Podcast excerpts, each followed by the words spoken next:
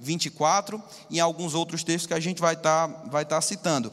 Quero lembrar você que uma coisa muito importante, irmãos, para a gente ter um bom entendimento de escatologia, são três das chaves que o irmão uh, Derek Walker, pastor Derek, coloca no livro dele.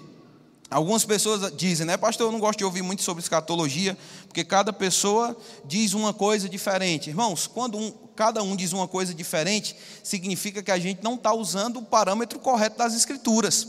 Porque quando a gente começa a entender as Escrituras pelas Escrituras, a gente vai ter um parâmetro muito igual. Amém? Porque a Escritura, ela é, irmãos, ela foi divinamente escrita.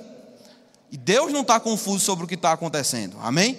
Se a gente usar alguns padrões que você já ouviu aqui, de interpretação literal, a gente ouviu o pastor Bud falando tão bem sobre interpretação literal. É, você lê a Bíblia e o que a Bíblia disser você acredita. É difícil entender isso, né? Interpretação literal é se Deus diz uma coisa, você não vai atrás de alguém para explicar, você simplesmente recebe o que Deus disse. Por mais que pareça uma coisa impossível, e impossível é muito normal nas escrituras, o, impossível se torna possível, o que não é ah, tão fácil de digerir com a nossa mentalidade humana natural, a gente quando começa a enxergar a mente de Deus, a gente começa a ver que o impossível não é tão impossível assim. Amém? Então a gente aceita literalmente o que as Escrituras falam. Uma outra chave muito importante para a gente é entender que as Escrituras elas têm foram escritas para grupos diferentes de pessoas. E hoje eu creio que vai ficar mais forte no seu coração essa certeza. A Bíblia fala sobre gentios, pessoas que não têm Deus. A Bíblia fala a respeito do destino profético dos judeus. E a gente vai tratar muito sobre isso hoje à noite, hoje de manhã, de manhã né? Agora. Minha filha nasceu, está com uma semana, irmãos. Eu posso ter uma confusãozinha aí, se é dia, se é noite, se Talvez eu troque o nome de alguém, você já vai me perdoando aí por antecipação, viu? Se eu botar um, um Noé na arca de Moisés, ou é alguma coisa desse tipo, você já vai entendendo, né? Mas a, a gente precisa entender que a Bíblia fala para esses três grupos: judeus, gentios e igreja. Se a gente não fizer essa diferenciação, a gente vai acabar confundindo o destino profético mesmo de cada um desses povos e não vai entender bem a profecia. E uma terceira chave é a gente entender o dispensacionalismo. Em outras palavras, a gente precisa entender, irmãos, que Deus soube como lidar com o homem na condição e no conhecimento que o homem tinha dele próprio. Amém? Deus foi sendo sábio foi se dando a conhecer para o homem, graças a Deus por isso, dando para o homem uma responsabilidade, dando para o homem, para o homem o conhecimento que ele precisava para viver na época em que ele vivia. Mas eu já tenho uma notícia maravilhosa para você, especialmente sobre dispensações. Nós estamos em Cristo Jesus. Amém? Cristo é o centro da revelação de Deus para o homem. Cristo é tudo o que a gente precisa saber, onde nós precisamos nos enxergar, e graças a Deus, por causa disso, a gente consegue ter um panorama muito melhor de tudo aquilo que a Bíblia apresenta. No livro de Mateus, irmãos, ele foi um livro escrito. É, chute aí o autor do livro de Mateus. Deu certo, é Mateus. Não era pegadinha, não, os irmãos não respondem porque acham que é pegadinha, mas foi Mateus mesmo. Agora, Mateus, ele escreveu esse livro, irmãos, a, apresentando Cristo como o Messias Rei para o povo judeu. Mateus ele vai usar algumas expressões-chave para o conhecimento dos judeus a respeito daquilo que Jesus veio fazer. E um texto bem demonstrativo disso é o próprio Mateus, capítulo 1, versículo 1. Ele começa o livro falando livro da genealogia de Jesus Cristo, filho de Davi, filho de Abraão. Por que ele citou filho de Davi e filho de Abraão? Porque Abraão fala a respeito da promessa de Deus, do homem que viria, do descendente de Abraão, em quem todos os povos seriam benditos. Amém? Está falando sobre o quê? Ele está falando sobre salvação. Mas ele fala que além dele ser filho de Abraão, ele era filho de Davi. E Davi é a maior representação de reino que Israel tem, o rei de Israel. Então, ele já estava apresentando para os judeus aqui o Messias rei. A gente vai ver isso acontecendo em cada capítulo do livro de Mateus. A gente não vai ah, detalhar sobre todos, mas a gente precisa entender isso para chegar no capítulo 24. No capítulo 1, a gente vê ele apresentando o direito legal, e a gente vai ver isso em vários capítulos, reforçando que Jesus era genuinamente herdeiro de Davi e herdeiro de Abraão. Ele fala sobre o direito moral de Jesus em Mateus no capítulo 4, ele fala sobre um direito por nomeação. Deus fala claramente, irmãos: Este é o meu filho amado em quem eu tenho prazer. Amém? Jesus foi nomeado. Jesus tem o direito judicial. Mateus do capítulo 5 até o 7. A gente vê sendo apresentado Jesus como aquele que cumpriu a lei. Amém, irmãos? A gente não tem o que falar sobre Jesus, ele foi perfeito em todo o seu caminhar aqui relacionado à lei. Ele demonstra autoridade a partir de Mateus no capítulo 8 até o. Você vai ver no livro todo milagres acontecendo, comprovando que Jesus era o Messias. Mas lá no capítulo 12 chega um momento crucial para o livro de Mateus, que é quando Jesus vai curar um homem que estava endemoniado, cego e mudo. E essa palavra mudo no grego, ela também vai em muitas, em muitas passagem se confundir com alguém que era surdo. Então o homem ele era surdo, ele era cego e estava debaixo da operação de demônios. Isso é um símbolo para a gente de que o que o diabo quer fazer, irmãos, é impedir o homem de ter acesso. Um homem sem visão e sem audição, ele não vai ter tanto acesso àquilo que é apresentado para ele. Amém? E essa era a condição do homem, irmão, surdo e mudo diante das coisas que Deus perdão, surdo e cego diante das coisas que Deus estava fazendo, mas Jesus veio abrir os olhos do cego, graças a Deus por isso. Isaías 29, do versículo 18 e 19, ele diz que está chegando o tempo onde os surdos vão ouvir e os cegos vão estar livres da escuridão. Amém? Isso fala sobre cura física também, viu, irmãos? Amém? Não é só ah, poeticamente, não é só simbolicamente, Jesus veio fazer tudo isso. E aí Jesus está curando aquele homem, e de repente os líderes, os fariseus se levantam e dizem: Esse homem está fazendo isso no poder de Beuzebu.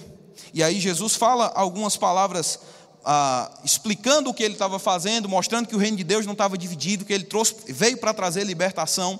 E no versículo 27 e 28 de Mateus 12, ele diz: Se eu expulso demônios por Beuzebu, por quem expulsam os vossos filhos? E depois ele diz: Pois eles mesmos serão vossos juízes. Se, porém, eu expulso demônios pelo Espírito de Deus, certamente é chegado o reino de Deus sobre vocês. O reino de Deus tem manifestações físicas e visíveis. Amém? E Jesus veio manifestando isso, ele estava mostrando isso para eles. No entanto, o coração daquele povo estava travado, eles estavam rejeitando o que Jesus tinha vindo fazer. E aí Jesus vai falar duas vezes a respeito de um sinal. Eles diziam: "Faz então um sinal para que a gente possa crer". Ora, Jesus já tinha feito sinal o livro todo de Mateus, irmãos, milagres acontecendo, confirmando a sua mensagem. Mas com o coração endurecido, aquele povo queria uma, uma oportunidade de negar o que Jesus estava fazendo. E aí Jesus diz lá em Mateus no capítulo 12, no versículo 38, eu acredito que você está acompanhando aqui. Ele diz: Então alguns escribas e fariseus replicaram: Mestre, queremos ver da tua parte algum sinal. Ele, porém, respondeu: Uma geração má e adúltera pede um sinal, mas nenhum sinal lhe será dado senão o do profeta Jonas. Em Mateus, no capítulo 16, ele vai falar a mesma coisa. Uma geração má e adúltera pede um sinal, e nenhum sinal vai ser dado senão o sinal de Jonas. Qual o sinal de Jonas, irmãos? Jonas esteve no ventre do peixe por três dias e depois foi cuspido, voltou. Ele estava dizendo: o filho do homem vai ser da mesma forma, engolido pela terra, mas vai chegar depois de três dias o momento em que ele vai ressuscitar. Esse é o sinal que vocês precisam, a ressurreição. Amém, irmãos? E alguém pode dizer, ah, ressuscitando não tem como alguém duvidar dele, não. Irmãos, existem várias correntes de pensamento aí que o diabo tenta lançar para que pessoas descredibilizem a ressurreição de Jesus. Mas, irmãos, boas notícias, ele ressuscitou de verdade. Amém? Então, Jesus, ele vai falar com eles, lá no capítulo, versículo 43 de Mateus 12, ele chega a dizer para eles o seguinte: uma parábola. Ele diz: Um homem quando tem um espírito imundo e o espírito imundo sai dele e anda por lugares áridos procurando repouso e não encontra, depois diz: Voltarei para a casa onde eu estava e de onde eu saí. E tendo voltado, a encontra vazia, varrida e ornamentada. Então ele vai e leva consigo outros sete espíritos piores do que ele, e entrando ali, habitam, e o último estado daquele homem se torna pior do que o primeiro. Aí ele diz: Assim também acontecerá a esta geração perversa. Sobre quem Jesus está falando? Jesus está falando sobre a atitude daquele povo, que, ainda que tenha recebido um pouco do testemunho de João Batista, estava rejeitando o próprio Jesus. Uma obra começou a acontecer, mas vocês rejeitaram a mensagem. Vocês não estão aceitando que o reino de Deus tem chegado até vocês. E na continuidade do livro a gente vai ver isso acontecendo até o capítulo 24. Mas o capítulo 22 e 23 a gente vai ver Jesus corrigindo eles e falando a respeito da incredulidade deles. Lá no finalzinho, acompanha comigo, Mateus 23, versículo 36. Ele vai lançar, irmãos, agora uma palavra de juízo devido àquela rejeição dos líderes de Israel. E ele disse, em verdade, versículo 36, só para você entender que ele estava falando com aquela geração, ele diz: Em verdade vos digo que todas essas coisas hão de vir sobre a geração presente. Versículo 37. Jerusalém, Jerusalém, diga Jerusalém. Quando ele fala Jerusalém, ele está falando com você? Não, irmão, se ele tivesse, para mim ele ia ter que dizer Calcaia. Calcaia, opa, sou eu. Não, ele está falando aqui com os filhos de Israel, irmãos. Quem rejeitou? Ah, pastor, foram os uh, gentios que rejeitaram. A pregação nem tinha chegado para os gentios ainda. Ele estava falando com os judeus. Foram os judeus que começaram a dizer: esse homem está fazendo milagres em nome de Beuzebu. Aí ele diz: Jerusalém, Jerusalém, que matas os profetas e apedreja os que te foram enviados. Quantas vezes eu quis reunir os teus filhos? Diga, reunir.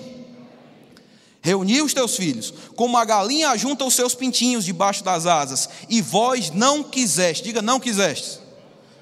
Versículo 38: Eis que a vossa casa ficará deserta. Isso é uma palavra dura, irmãos, é uma palavra de juízo.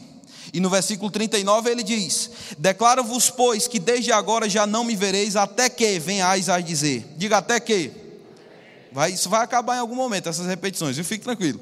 Até que venhais a dizer: Bendito o que vem em nome do Senhor. Então ele disse: Eu quis reunir vocês, vocês não quiseram, e agora vocês já não vão mais me ver. Duro, não é isso?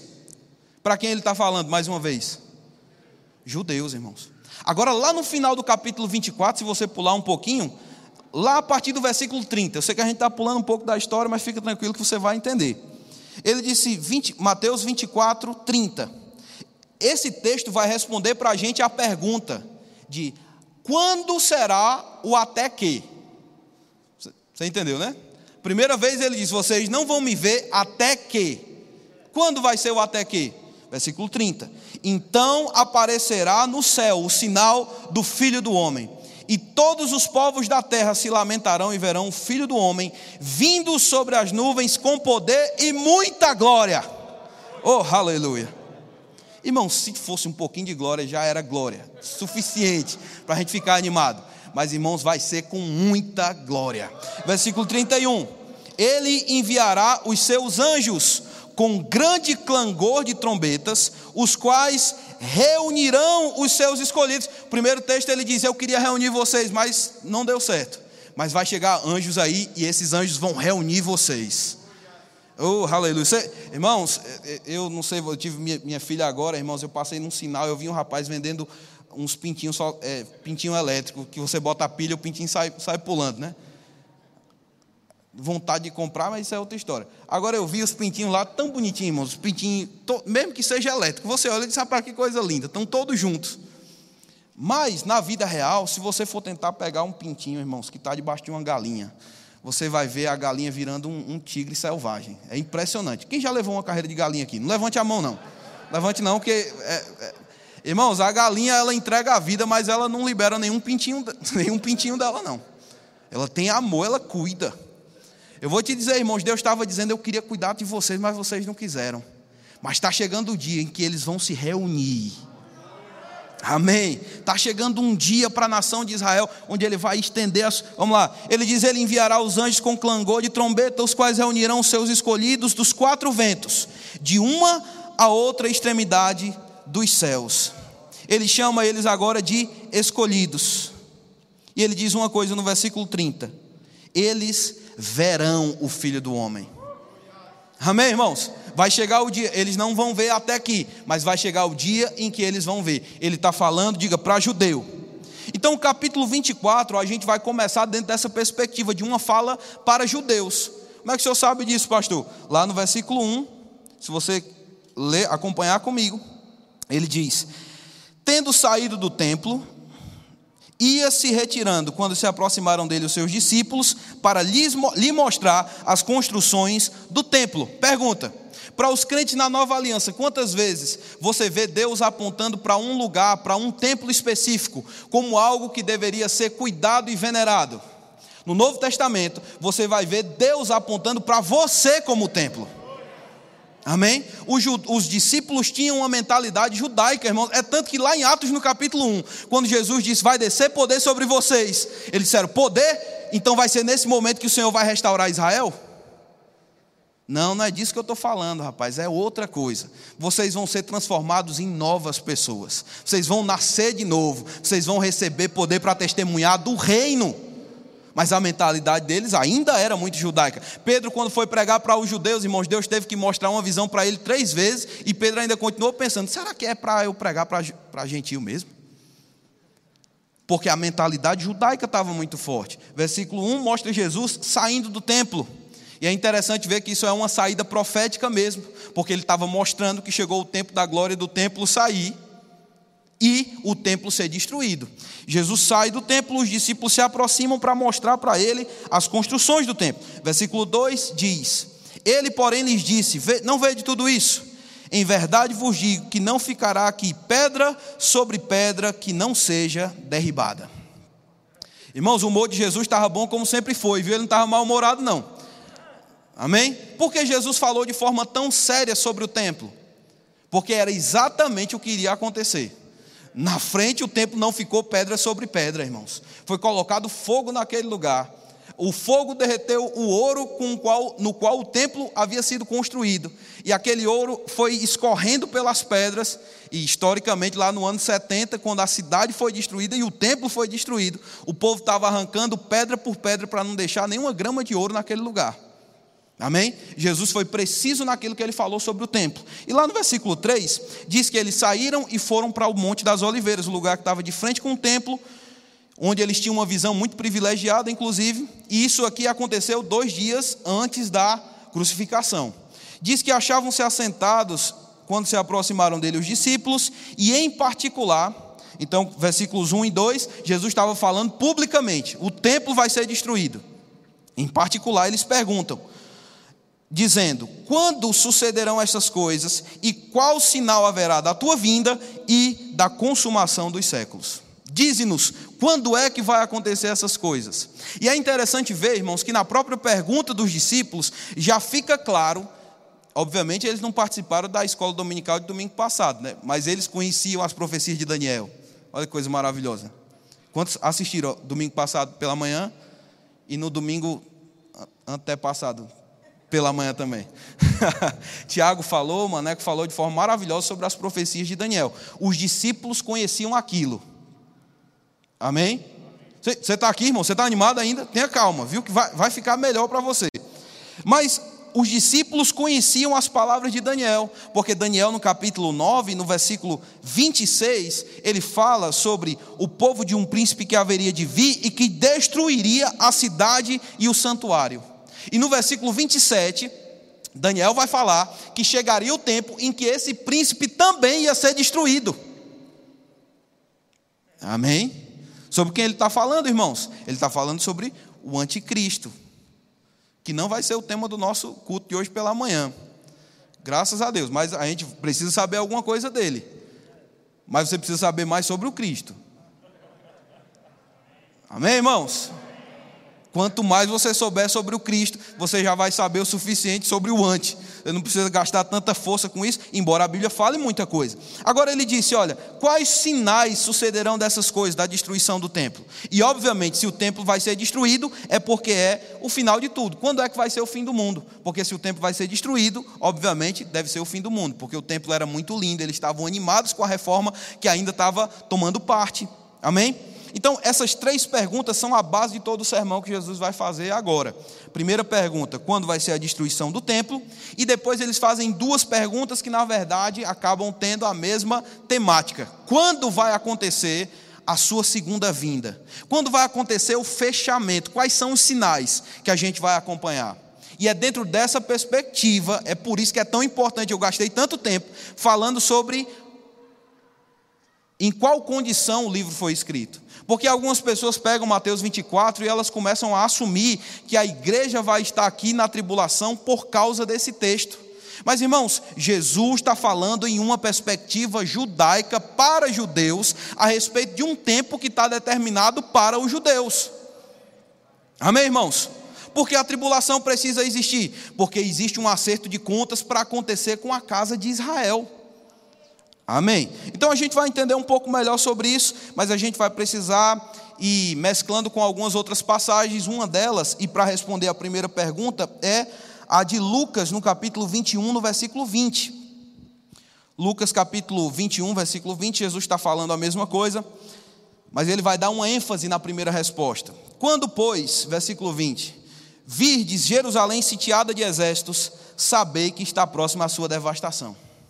E alguém pode ver uma previsão dessa e, e, pensar, né, rapaz, assim qualquer um acerta. Quando você vê Jerusalém cercada e o pessoal empunhando arma, é, obviamente vai ser destruída, né? Mas quando a gente enxerga, enxerga, enxerga não, enxerga, enxerga. Quando a gente vê esse texto acontecendo ah, no ano 67, enxerga. É porque o alemão estava confundindo minha cabeça aqui. É, ele, a gente vê, irmãos, que houve um cerco montado três anos antes da destruição da cidade de Jerusalém. Mas enquanto o cerco estava montado, irmãos, eles estavam certos de que ia haver uma invasão, a invasão era iminente. Houve um problema em Roma, houve a necessidade do general Tito voltar para Roma, e aquele cerco foi desarmado. E naquele momento, quem estava em Jerusalém, se tivesse prestado atenção nas palavras de Jesus, teria tempo de escapar. Os apóstolos eles já tinham partido aqui no ano 67. A gente só tinha vivo João. Amém? Tá, tá comigo, irmãos? João viveu bastante. E João não morreu no cerco de Jerusalém. Amém? Provavelmente ele sabia alguma coisa, irmãos. Ele estava em um outro lugar, mas ele sabia a respeito do que aconteceria, porque ele guardou as palavras de Jesus. Irmãos, é bom a gente ouvir as palavras de Jesus, viu? Porque pode livrar a gente de muito cerco na nossa vida. Ele disse lá no versículo 21: Então os que estiverem na Judéia fujam para os montes, os que se encontrarem dentro da cidade retirem-se, e os que estiverem nos campos não entrem nela. Porque estes dias serão dias de vingança, dia de, de vingança porque essa destruição de Jerusalém seria vingança. Uma vingança no sentido de que era a colheita da rejeição que eles tiveram a Jesus, irmãos. Amém?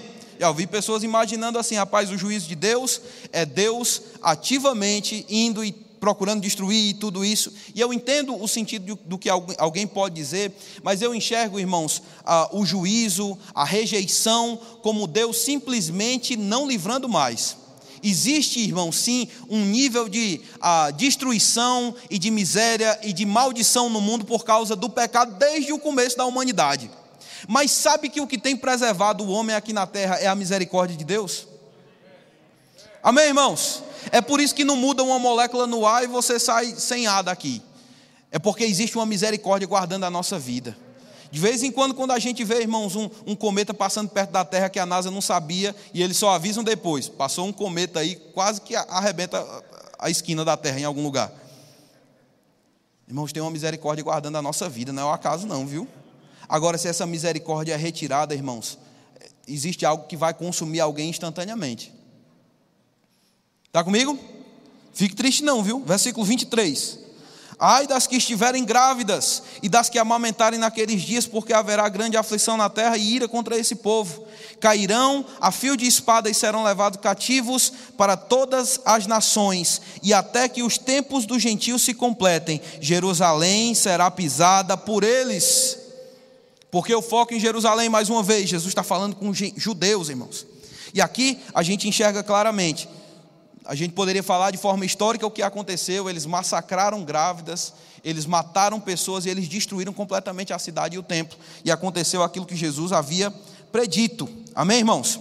Então Jesus foi preciso naquilo que ele fez. Em Lucas 19, detalha um pouco mais sobre a destruição de Jerusalém e o que aconteceria com os judeus, quando ele diz lá no versículo 43 de Lucas 19: Pois sobre ti virão dias em que teus inimigos te cercarão de trincheiras e por todos os lados apertarão o cerco, e te arrasarão, e os teus filhos dentro de ti, e não deixarão em ti pedra sobre pedra, porque não reconheceste a oportunidade da tua visitação, por causa da rejeição.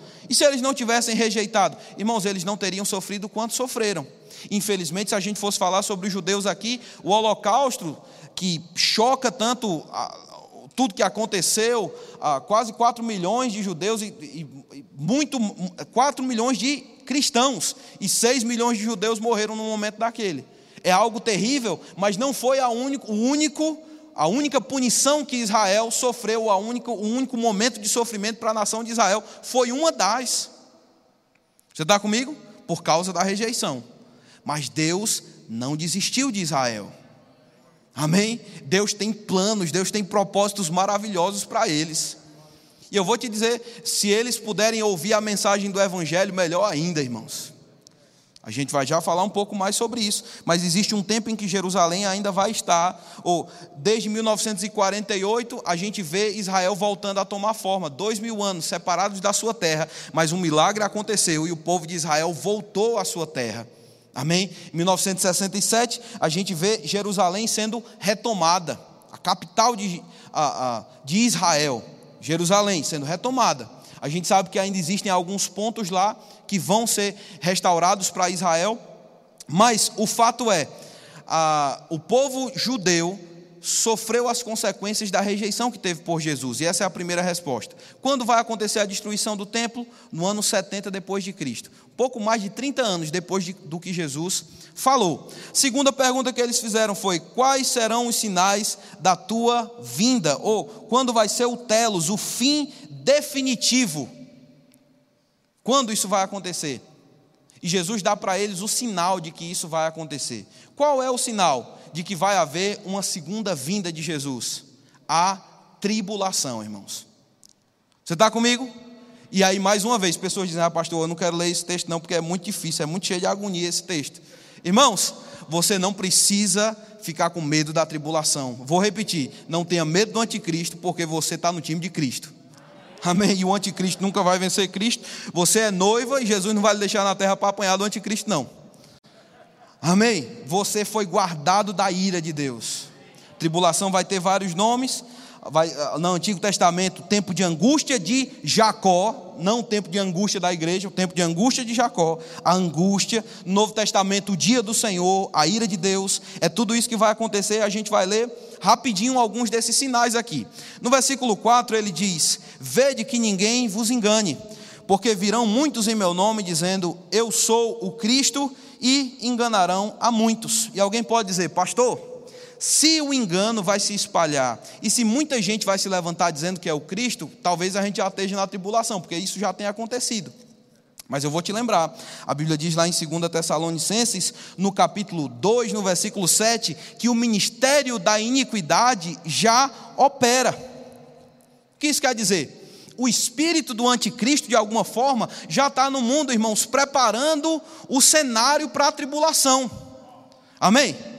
Mas o espírito do anticristo trabalhando na terra, preparando a terra para a tribulação, não é o final da história, porque o espírito de Cristo está preparando a igreja para o arrebatamento. Amém? A gente não vai precisar esperar para ver o que o espírito do anticristo está preparando para os próximos dias, não.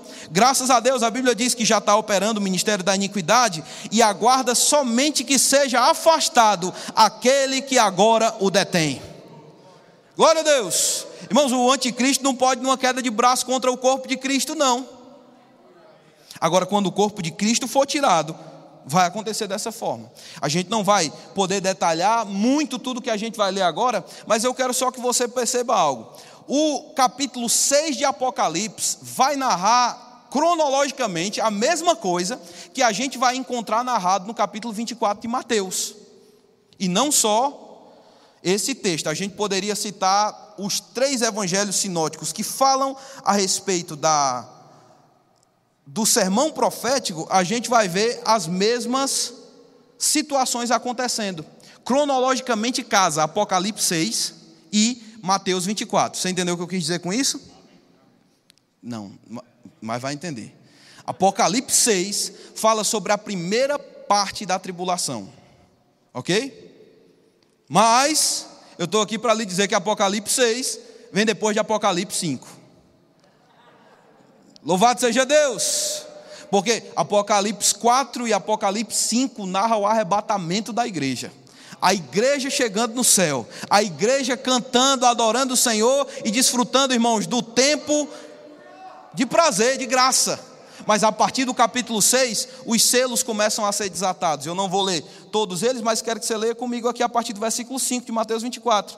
Ele diz: Porque virão muitos em meu nome, dizendo eu sou o Cristo, e enganarão a muitos. O primeiro selo de Apocalipse 6 fala sobre um cavalo, um cavalo branco e o seu cavaleiro, que foi lhe dado uma coroa, saiu vencedor e para vencer, enganando muitas pessoas, simulando o seu Cristo. Pastor, esse cavalo branco não é o de Cristo? Não, irmãos, nem todo cavalo branco é o de Cristo. Amém. Pode ser um jumento pintado de branco com cal, né? não vai ser o cavalo branco de Jesus. Por como eu sei que não é Cristo, pastor, em Apocalipse no capítulo 6, esse cavaleiro? Porque o cordeiro está abrindo os selos. Esse cavaleiro que vem para a terra é alguém que vem simular alguma coisa. E o versículo 6 diz: Certamente ouvireis falar de guerras e rumores de guerras, vede, não vos assusteis, porque é necessário que assim aconteça, mas ainda não é o fim. Porquanto se levantará nação contra nação e reino contra reino. Deixa eu te dizer uma verdade: pessoas leem isso e pensam, pastor, a gente já está vivendo isso, porque existem guerras. Irmãos, quando Jesus falou eu lembro de um historiador que falou que já existiam mais de 1.500 episódios de guerra acontecidos na época que Jesus falou que viriam guerras e rumores de guerra. Está entendendo? Então, se já existiam guerras, não era sobre isso que Jesus estava falando, não. Jesus estava falando sobre coisas muito mais intensas. Ah, pastor, mas eu vi numa reportagem do que está acontecendo. Irmãos, a terra ela está se configurando para o que vai acontecer na tribulação. Mas lembra de uma coisa: tem alguém detendo esse homem da iniquidade. Amém, irmãos? Pastor, como eu vou reconhecer o anticristo? Meu irmão, não reconheça ele não. Você não vai estar aqui, você vai ser arrebatado. Amém. Então não fique desesperado sobre quem vai ser, não. Aí ele diz: porque se levantará reino contra reino e nação contra nação. Isso combina com o segundo selo lá de Apocalipse 6, quando ele diz que vai vir um cavalo vermelho e esse homem vai tirar a paz da terra e vai fazer com que os homens se matem uns aos outros. E depois ele disse no versículo 7: e haverá fomes. Lá em Apocalipse, no capítulo 6, abre o terceiro selo e diz que o cavaleiro que veio, um cavalo preto, e o cavaleiro com uma balança na mão. E às vezes os gordinhos já ficam desesperados. Vai se ver uma balança. Não é essa balança disso, não, irmãos. Ele está falando aqui sobre a mexer com a economia da terra, com o valor com que você compra comida. E é interessante ver que no versículo 6, ele diz que vai ter nesse tempo uma medida de trigo por um denário e três medidas de cevada por um denário. O denário na Bíblia fala sobre a jornada de um dia de trabalho. E aí, o que é que você me diz de uma inflação como essa? Uma pessoa trabalhando um dia inteiro para comprar um punhado de farinha. Ainda que a farinha misturada com água, ela vire uma liga que possa saciar uma pessoa por muito tempo. Dependendo da quantidade de farinha e de água que você beber, vai inchando. E era uma piada, mas você não entendeu, não tem problema não. Aí ele diz que vai, vai danificar a, o trigo e a cevada. Vai afetar pessoas que comem algo comum, e ele diz que não vai danificar o azeite e o vinho. Então, as pessoas mais ricas provavelmente vão continuar mais ricas e as mais pobres vão passar a sofrer ainda mais. É algo que a gente talvez consiga entender como funciona, mas vai piorar muito na tribulação. Depois ele diz: vão haver terremotos em vários lugares, lá no versículo 7 ainda. Pestes e terremotos. Apocalipse no capítulo 6, a gente vai ver acontecendo exatamente isso. A morte vai andar por aí, irmãos a morte andando por aí. É grave, mas não é para você. Versículo 8, ele diz: Porém, tudo isto é o princípio das dores. Versículo 9: Sereis atribulados e vos matarão, e sereis odiados de todas as nações por causa do meu nome. Ah, pastor, a gente está sofrendo perseguição na terra hoje. Mas, irmãos, eu vou te dizer o que ele disse aqui, lembrando: odiados por todas as nações. Não é por uma nação, é por todas as nações. Nós não somos odiados por todas as nações. Está aqui, irmãos? Existe muito lugar que apoia o cristianismo e que não está tentando matar os crentes, não está tentando matar os cristãos. Mas aqui no quinto selo, lá de Apocalipse, você vai ver o testemunho de pessoas que foram levadas até aquele lugar. Então, Mateus 24, vou repetir, precisa ser lida junto com Apocalipse 6. Lá no versículo 10 em diante, ele diz: Nesse tempo, muitos hão de se escandalizar, trair, odiar uns aos outros, levantar-se-ão muitos falsos profetas e enganarão a muitos e por se multiplicar a iniquidade, o amor se esfriará de quase todos. Aquele, porém, que perseverar até o fim será salvo. Deixa eu te mostrar uma outra característica interessante, e a, a, que aponta para o fato de não ser os nossos dias aqui, irmãos. A salvação hoje é pela fé em Cristo Jesus. Mas a salvação para aqueles que hão de crer em Cristo durante a tribulação vai ser por meio da perseverança deles até o fim. Quem escapar até o final da história, irmãos, vai ser salvo. Lembra do que a gente leu? Vão ter anjos que vão ajudar a reunir essas pessoas. Amém? Com Cristo. Versículo 14. E será pregado este evangelho do reino por todo o mundo, para testemunho a todas as nações, e então virá o fim o retorno glorioso de Jesus. Amém? A sua segunda vinda. E nós, pastor, a gente vem junto com Cristo. Amém? A noiva agora já vai ser esposa, irmãos. Louvado seja Deus. Você está comigo?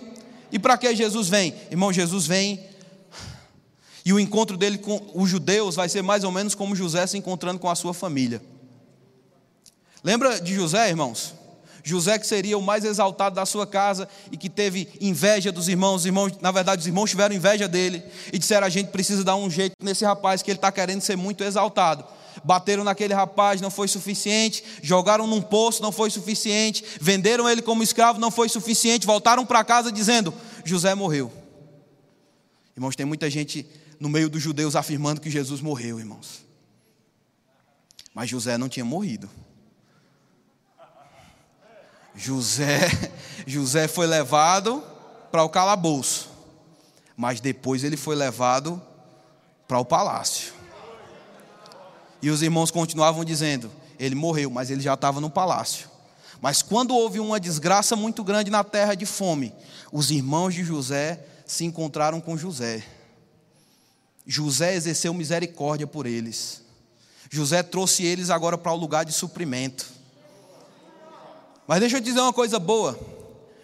José já estava casado. A mulher de José não interferiu na história. Por quê? Tinha um negócio de família para ser resolvido. Mas, no final de tudo, José se apresenta e diz: Gente, sou eu, não precisa ter medo, não. Sejam bem-vindos aqui no Egito, porque vai ter tudo que vocês precisam. Irmãos, é o que vai acontecer entre Jesus e os judeus. Eles vão se encontrar de novo. Como igreja, o que eu tenho a ver com isso? Você só vai ver, irmãos, o povo se abraçando, chorando e tendo restauração. Mas a gente já está desfrutando de uma nova realidade com o nosso José, irmãos. Amém? Com Jesus. A gente vê depois Mateus 24, 15 falando sobre a metade da tribulação, o momento em que o anticristo vai se levantar e que ele vai se assentar como Deus, vai se assentar no trono, vai exigir adoração. E existe essa pontuação para que eles saibam, quando o anticristo se manifestar, vai a ser pontuado a metade da tribulação, faltam mais três anos e meio até que a segunda vinda aconteça. Depois ele vai narrar os últimos eventos. Eu queria que você acompanhasse comigo para a gente finalizar aqui. Lá no versículo 27. O final desse momento e o reencontro agora. Ele diz: Porque assim como o relâmpago sai do oriente e se mostra até o ocidente, assim há de ser na vinda do filho do homem. Todo mundo vai ver, irmãos. Oh, glória a Deus versículo 29. Em seguida, a tribulação daqueles dias, o sol escurecerá, a lua não dará sua claridade, as estrelas cairão do firmamento e os poderes do céu serão abalados. Vai ter um blackout estratégico para a glória que vai se manifestar depois, né? Então vai aparecer no céu o sinal do Filho do Homem e todos os povos da terra. Irmãos, graças a Deus, você, é de um povo, você vem de um lugar, mas a partir do momento que você nasce de novo, a sua cidadania muda e você não é, você não é mais da terra, não. Estou falando alguma novidade para você? Não, você é um cidadão dos céus. Agora, os povos da terra vão se ajuntar para esse momento. E aí a gente chega para a resposta da última pergunta: Qual vai ser o sinal de que essa segunda vinda chegou?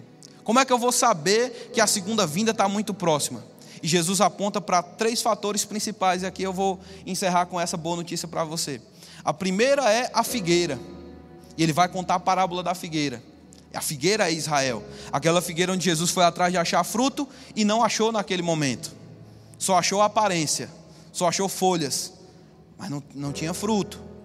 Próximo cenário que ele vai apresentar são todas as outras árvores. Em outras palavras, tudo que está acontecendo no mundo, irmãos, geopolítica, a condição humana, a condição do homem, irmãos, mostram para a gente que a gente está vivendo os últimos dias. Paulo fala sobre isso, 1 Timóteo 3.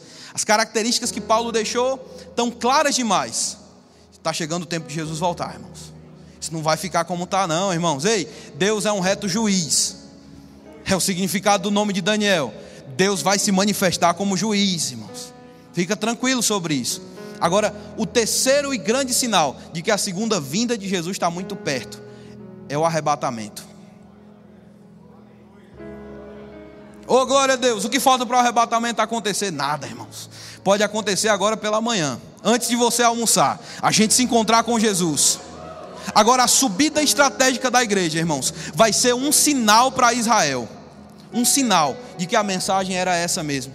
A Bíblia diz, eu não vou prolongar muito mais, mas a Bíblia diz que vai ser nesses dias como foi nos dias de Noé. Amém? Como é que foi os dias de Noé?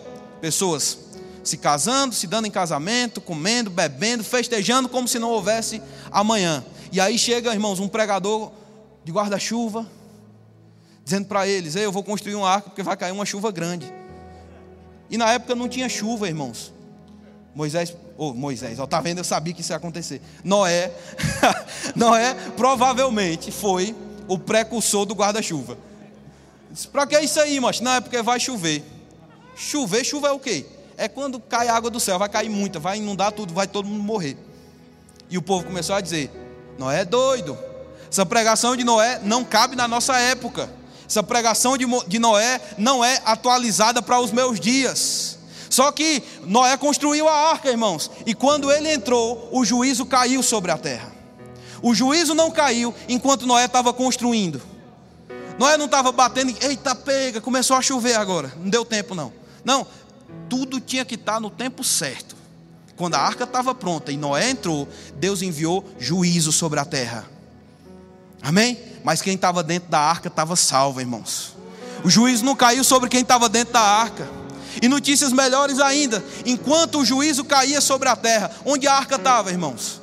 Esse lugar inundou, e quanto mais inundava, mais alto a arca de Noé ficava, acima de todo juízo, no lugar mais alto, um lugar até mais alto do que o lugar mais alto da terra. Eu vou te dizer, irmãos, a gente está prestes a receber a nossa arca e nós vamos nos encontrar com Ele, nós vamos estar com Ele para sempre, e não importa o juízo que caia nessa terra, nós estamos bem protegidos, Ele é nossa arca, irmãos. Ele é melhor do que madeira, Ele é melhor do que qualquer escudo natural que nós possamos ter.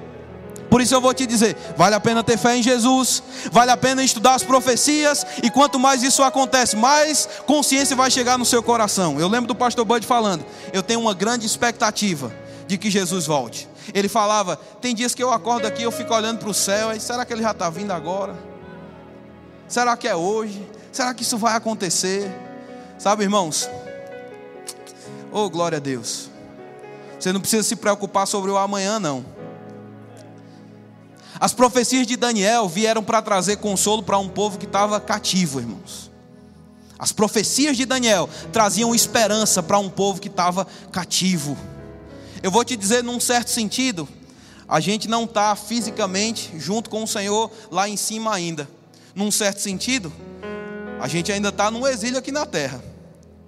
Mas essas palavras, irmãos, trazem esperança para a gente, porque está chegando aquele grande dia quando o seu corpo vai ser cheio de glória, da glória de Deus, e eu vou te dizer, eu ouso dizer que não vai ser só glória, vai ser muita glória. Você vai ser cheio dessa vida, do jeito que você já é por dentro, por fora também. E aí a gente vai estar com o Senhor para sempre. Se você disser, pastor, eu não consegui estudar tudo, eu não entendi tudo, leia 1 Tessalonicenses no capítulo 4 e lê a partir do versículo 16. Porque o que ele diz é o seguinte: quando ele se manifestar, a gente vai ficar com ele e a gente vai ficar com ele para sempre. Oh, aleluia. Você tem motivo para ficar feliz? Então fique de pé, vamos só dar graças a Deus rapidamente. Um minuto aqui, levanta suas mãos. Obrigado, Pai, porque a minha vida é guardada hoje. Obrigado porque eu posso viver pela fé. Mas obrigado, Pai, porque o meu futuro é muito glorioso, Pai. Porque eu tenho um bom Pai, alguém que reservou todas as minhas necessidades antes mesmo de eu precisar delas. Já preparou tudo e determinou um lugar onde nós vamos estar juntos para sempre. Obrigado, Pai, por todas as delícias que cercam o teu plano para a nossa vida. Nós estamos prontos para permanecer e nós vamos viver pela fé, aguardando a nossa bendita esperança. Obrigado, Pai. Está chegando o dia de sermos como Ele é, de vermos como Ele é, da nossa vida transbordar, Senhor. E nós te damos graças por esse conhecimento maravilhoso, em nome de Jesus. Amém. Pastor Tiago.